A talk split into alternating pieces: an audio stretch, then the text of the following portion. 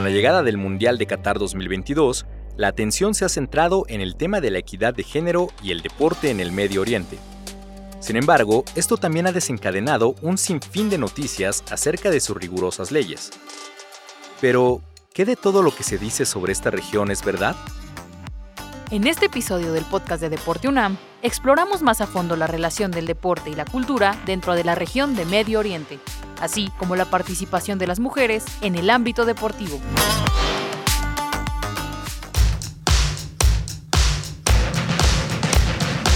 La Dirección General del Deporte Universitario presenta Podcast Deporte UNAM. En este episodio, El deporte en el Medio Oriente.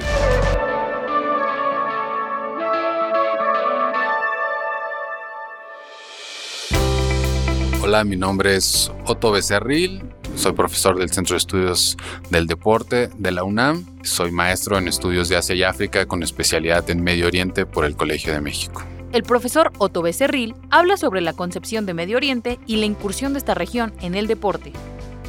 Pensamos en Medio Oriente como si fuera un monolítico, ¿no? O sea, como si fuera una sola eh, sociedad y en realidad pues, es muy, muy diversa, muchos grupos étnicos, sociales, culturales, etcétera. Y pues claro, al final lo que sí tiene muy característico, a pesar de esta denominación de Medio Oriente es muy eurocéntrica, la realidad también es que geográficamente sí se encuentra la región de Asia Occidental en un punto intermedio, ¿no? Entre el este asiático, ¿no? Eh, China, Japón, etcétera, y obviamente eh, el oeste eh, el occidente europeo, ¿no? Y este es un punto intermedio, ¿no? Pues obviamente siempre ha estado lleno de muchos ires y venires, ¿no? Y entonces ha sido un punto de encuentro y de intercambio cultural muy importante y pues obviamente el deporte no iba a ser una excepción, ¿no? Y una vez que el deporte aparece, pues va a ser, eh, va a ser muy importante va, y, y, va a ser muy bien aceptado, ¿no?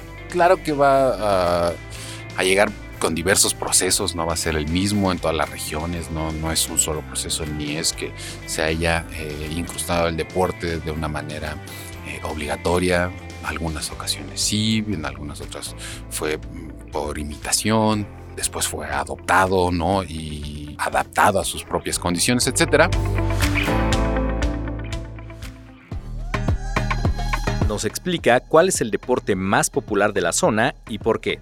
Y el fútbol va a ser el deporte más popular, va a llegar obviamente a través de, del contacto que van a tener con los británicos en un primer lugar y luego franceses, ¿no? Que van a importar este deporte, pues bueno, va a ser adaptado a través de diversos procesos en, en las distintas regiones. A principios del siglo, eh, siglo XX, pues ya va a empezar a ser muy, muy popular. También nos cuenta cuál es la relación entre el deporte, la cultura y la religión en el Medio Oriente. La región del Medio Oriente igual es muy variada, pero tiene, hay una presencia, ¿no? Eh, o hay un mayor sentido religioso, ¿no? Donde el Islam está muy presente en, en, en, prácticamente en todas las sociedades. Todos los países, la mayoría prácticamente son musulmanes. Hay sociedades o hay comunidades eh, cristianas, judías, budistas, etcétera, otro tipo de religiones, ¿no? Pero bueno, el Islam tiene una gran presencia, ¿no? Principalmente en la región. Y eso sin duda va a moldear probablemente la práctica de algunos deportes, ¿no? Por ejemplo, se me viene a la mente el caso de un equipo en, en Yemen, donde todos sus jugadores eran eh, musulmanes, pero musulmanes practicantes estrictos. Se reza cinco veces al día en el Islam. Bueno, ellos cumplían obviamente con esta norma y digamos que todos los otros criterios establecidos en, el Islam. Y este equipo se caracterizaba porque era un equipo profesional en Yemen, con sus características, pero un equipo profesional, donde le daban mayor interés a estos jugadores que digamos a un, un, atleta que a lo mejor podía ser un muy buen jugador de fútbol, pero no era un practicante estricto, ¿no? Entonces, pues es una de las características, por ejemplo, que, que, que podemos ver en la región. El profesor Otto Becerril charla sobre el papel de la mujer en el deporte dentro del contexto sociocultural de esta región. Va a depender de región en región, ni siquiera de país en país, o sea, dentro de un mismo país no va a ser lo mismo, ¿no? Como lo pasa prácticamente en cualquier lugar. Va a haber distintos eh, prácticas culturales y sociales, ¿no? O sea, no van a ser las mismas. Sí hay algunas cuestiones en algunas regiones donde a lo mejor hay más limitaciones, ¿no? Para las mujeres para que realicen ciertas actividades definitivamente el contacto también con Occidente ha ido modificando estas posturas, ¿no? En beneficio de, las mujeres, porque claro que también, no todas, pero muchas mujeres de cierta manera aceptan estas condiciones, ¿no? no quiero decir que todas, definitivamente, pero también exigen como que ciertas otras actividades que se empiecen a liberar, ¿no? Y obviamente el deporte es, es una de ellas, ¿no? Entonces hay distintas formas de entrar, digamos, ¿no? Y, va a cambiar, ¿no? O sea, hay a lo mejor regiones mucho más liberales donde las mujeres prácticamente van a poder hacerlo como lo entendemos en Occidente, ¿no? Y en otras donde van a ser mucho más conservadoras y, muy estrictas, ¿no? Y muy limitativas, ¿no? Como Arabia Saudita, por ejemplo, Kuwait, ¿no? Donde en realidad, pues, hay muchas limitantes, ¿no? Pero eh, afortunadamente, en esos casos, ¿no? Este contacto con Occidente les ha exigido y las mujeres han demandado ¿no? un poco más de, apertura y entonces esto ha permitido que, pueda haber una eh, mayor participación de las mujeres en, muchos deportes, ¿no? Insisto, ¿no? hay algunas prácticas ahí, pero no necesariamente son generalizadas ni son, o sea, esto, ¿no? Por ejemplo, de eh, es que los hombres no pueden ver a las mujeres, no es tan así, tiene muchos matices, ¿no? No es tan blanco y negro, no es, no es tan como lo podemos ver. Ahora lo hemos visto mucho, ¿no? En el, en el Mundial, donde como nos bombardearon durante 10 años, ¿no? durante los últimos 4 años, donde las mujeres no van a poder andar en el Mundial en Qatar porque las mujeres no pueden andar en Qatar y pues, no ha sido el caso, ¿no? Algunas cadenas de televisión han cubierto diversas noticias sobre las mujeres en esta región del mundo. Estas han sido algunas de sus declaraciones en los últimos meses. Tapadas por velos, regidas por tutelas e invisibilizadas detrás de una Copa del Mundo que promete un Qatar fascinante. Qatar, que este invierno tendrá la oportunidad de ser la sede del Mundial y donde desde el 2019 el comité organizador en voz de su secretario general aseguró que no hay ningún tipo de restricción sobre el acceso de las mujeres a los estadios para disfrutar de los partidos. La joven Masa Amini falleció bajo custodia de la policía después de haber sido detenida por supuestamente llevar mal colocado el velo. Las jóvenes afganas pueden ir a la universidad aunque no reciben el mismo trato que sus compañeros varones. Poco a poco se ven avances en sus derechos, por supuesto no suficientes. Por su parte, Otto Becerril conversa sobre la importancia de organizar una Copa del Mundo femenil en esta región. ¿Cuál va a ser el primer país de Medio Oriente que va a organizar una Copa del Mundo femenil y lo va a poder aceptar? Eso sí sería una buena pregunta y, ojalá que sea, sea pronto, ¿no? Todavía no hay ningún equipo de la región, Medio Oriente o África del Norte, siquiera que haya participado en, el Mundial.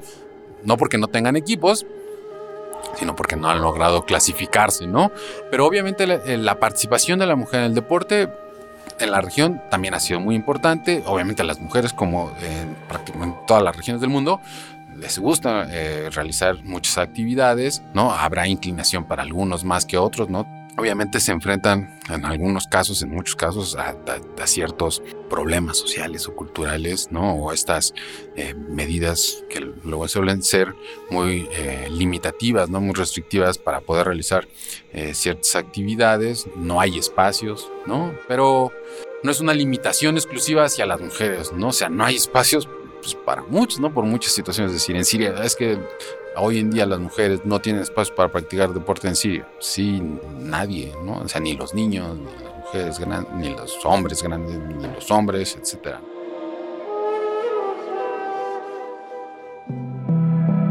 y los torneos que se llevan a cabo en favor de las mujeres deportistas en Medio Oriente. Se llegan a hacer eventos internacionales, por ejemplo, de los Juegos Islámicos de las Mujeres, y donde son solo mujeres que van a, mujeres musulmanas que van a, realizar estos juegos, ¿no? O Juegos eh, del, Consejo de la Cooperación del Golfo, que es los países eh, del Golfo, Kuwait, Qatar, Bahrein, Arabia Saudita, Omán, que van a realizar juegos exclusivamente para mujeres, ¿no? O sea, es diferente definitivamente, podría haber mayor apertura, etcétera. Seguramente yo creo que va en ese sentido, ¿no? Pero los ejemplos hay varios ahí, ¿no? Le preguntamos a algunos estudiantes universitarios qué es lo que saben sobre el deporte en el Medio Oriente, y esto es lo que respondieron. De deporte como tal no sé mucho, lo único que sabía es que las deportistas de Medio Oriente tienen que usar esta ropa que las cubre de casi todo el cuerpo. Sobre el deporte en Medio Oriente, lo único que sé es que como que, o sea, casi todos los deportes son más practicados por hombres que por mujeres. Pero fuera de eso, la verdad es que no sé nada más. Creo que no hay mucha difusión respecto de eso. Creo que a lo mucho los veo en las Olimpiadas y ya. No, pues la verdad no conozco mucho sobre deporte en el Medio Oriente, a excepción de pues cuando países de esa región compiten en Juegos Olímpicos o Mundiales, pero solo eso. Mm, honestamente no, no tengo mucha idea de el deporte en Medio Oriente. Más allá del fútbol, que creo que es lo más el deporte más popular, creo que dentro de la popularidad del fútbol, pues es muy raro que alguien conozca a jugadores de selecciones o países de esa zona. El profesor Otto hace una invitación para conocer más sobre esta región y romper con los tabúes que la sociedad occidental ha creado en torno a ella. Creo que acá lo, principal es justo eso, ¿no? Tratar de, de entender al otro, acercarnos, conocer cuáles son sus prácticas culturales, entender por qué se dieron estos procesos sociales culturales en cada región o entender cómo son y no tratar de explicarlo a través de nuestros propios ojos, ¿no? No, no tratar de decir así es como se deben hacer las cosas, sino escuchar esas historias, insisto, y no verlas a través de nuestros ojos, mucho menos a tratar de apropiarlas y decirles las cosas se tienen que hacer de esta manera, ¿no? Porque entonces es cuando llegamos a este conflicto eterno donde pues, al revés, ¿no? A decir, no, las cosas se tienen que hacer de esta manera, ¿no? Lo importante acá es justo crear estos puentes. También es pensar un poquito eh, desde el otro lado. Entonces creo que lo, importante aquí es justo eso, ¿no? Eh, entender, comprender y, generar estos puentes que va mucho más allá ¿no? del mero hecho de tolerar al otro, creo.